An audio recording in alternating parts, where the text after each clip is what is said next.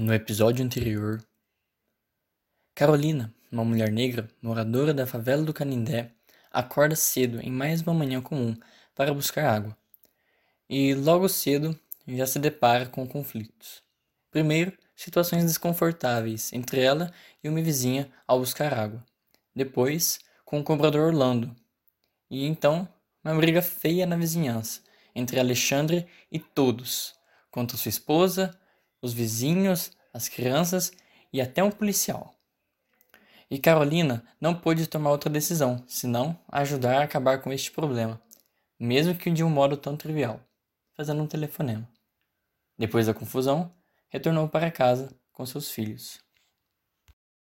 En último episódio, Carolina, uma mulher negra residente del barrio de Chabolas, Canindé, se despierta temprano una mañana más para ir buscar agua.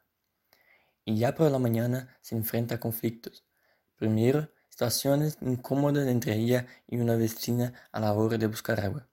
Después, con el cobrador Orlando y luego una fea pelea en el vecindario entre Alexandre y todos, contra su esposa, los vecinos, los niños y mismo un policía.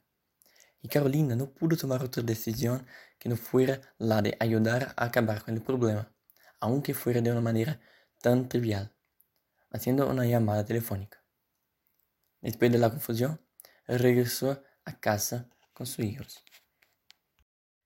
The previous episode Carolina, a black woman resident of the Canada slum, wakes up early on yet another ordinary morning to get water. And yet in the morning she faces conflicts. First, uncomfortable situations between her and a neighbor when getting water. After that, with the debt collector Orlando, and then a rough fight in the neighborhood between Alexandre and everyone, against his wife, the neighbors, the children, and even a policeman. And Carolina couldn't take any other decision than help solve the problem, even if in such a trivial way, making a phone call. After confusion, she went back to her house with her children.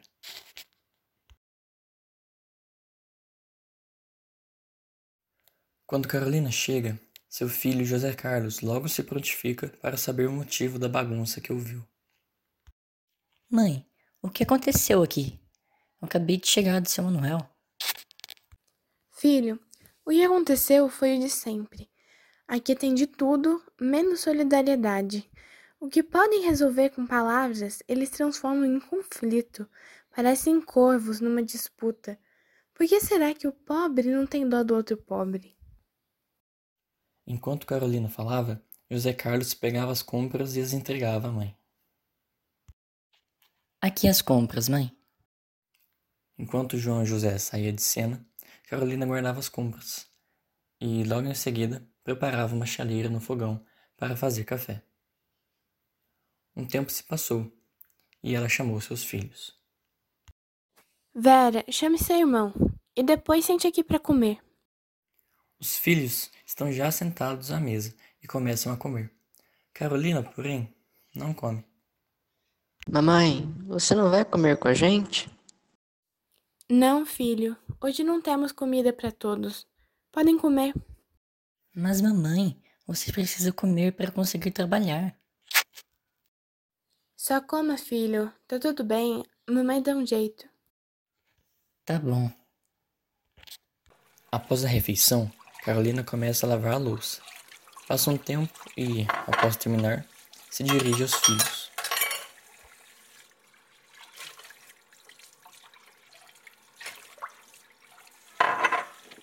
João José e José Carlos, vocês precisam ir logo para a escola. Vamos, Vera, você vem comigo hoje. João José e José Carlos saem de casa rumo à escola, enquanto Vera e Carolina vão catar papel. Após um tempo, estando eles ainda fora de casa, um som de vozes vai crescendo na vizinhança, até que alguns gritam. Estão dando sanduíches! Dá um pra mim, dá um pra mim. Acontece que essa pessoa que dava os sanduíches não estava gostando de toda essa atenção para si e reclamava. Vocês sujam um carro. Nisso, Carolina retornava com Vera, trazendo seu saco de papel catado. A princípio, não se importou tanto com o carro e a situação, até que começaram a se aglomerar ao redor deste. Então, pergunta a um dos presentes: O que está acontecendo aqui? Estão dando sanduíches. Sanduíches? Eu preciso muito disso. Carolina logo se dirige ao motorista, exigindo: Eu quero também, moço. Pra mim e pra minha filha aqui. Ah, pega lá atrás, vai. Carolina, rapidamente, pega seus sanduíches. Aqui, Vera. Toma esse sanduíche. Conforme o carro vai andando, cada vez mais pessoas vão se aglomerando e o motorista se irrita, desistindo da ação. Saiam de perto do meu carro. Vocês, favelados, são estúpidos quadrúpedes que estão precisando de ferraduras. Vamos é jogar no lixo esses sanduíches. Lugar muito mais digno que esse daqui.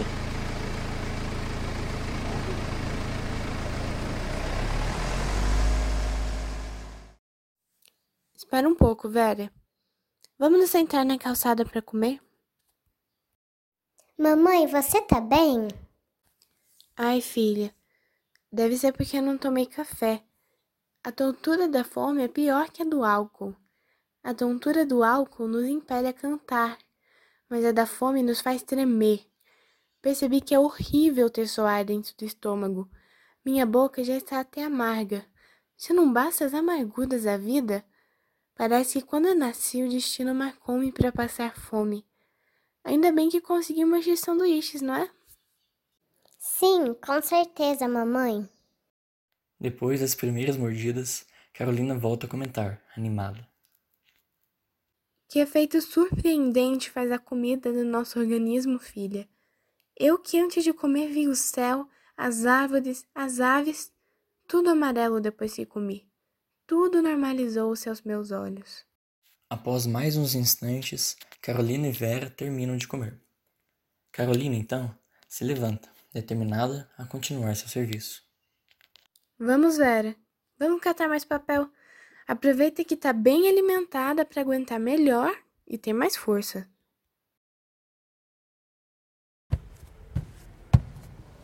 Enquanto isso, em frente à casa de Carolina, certo homem se aproxima.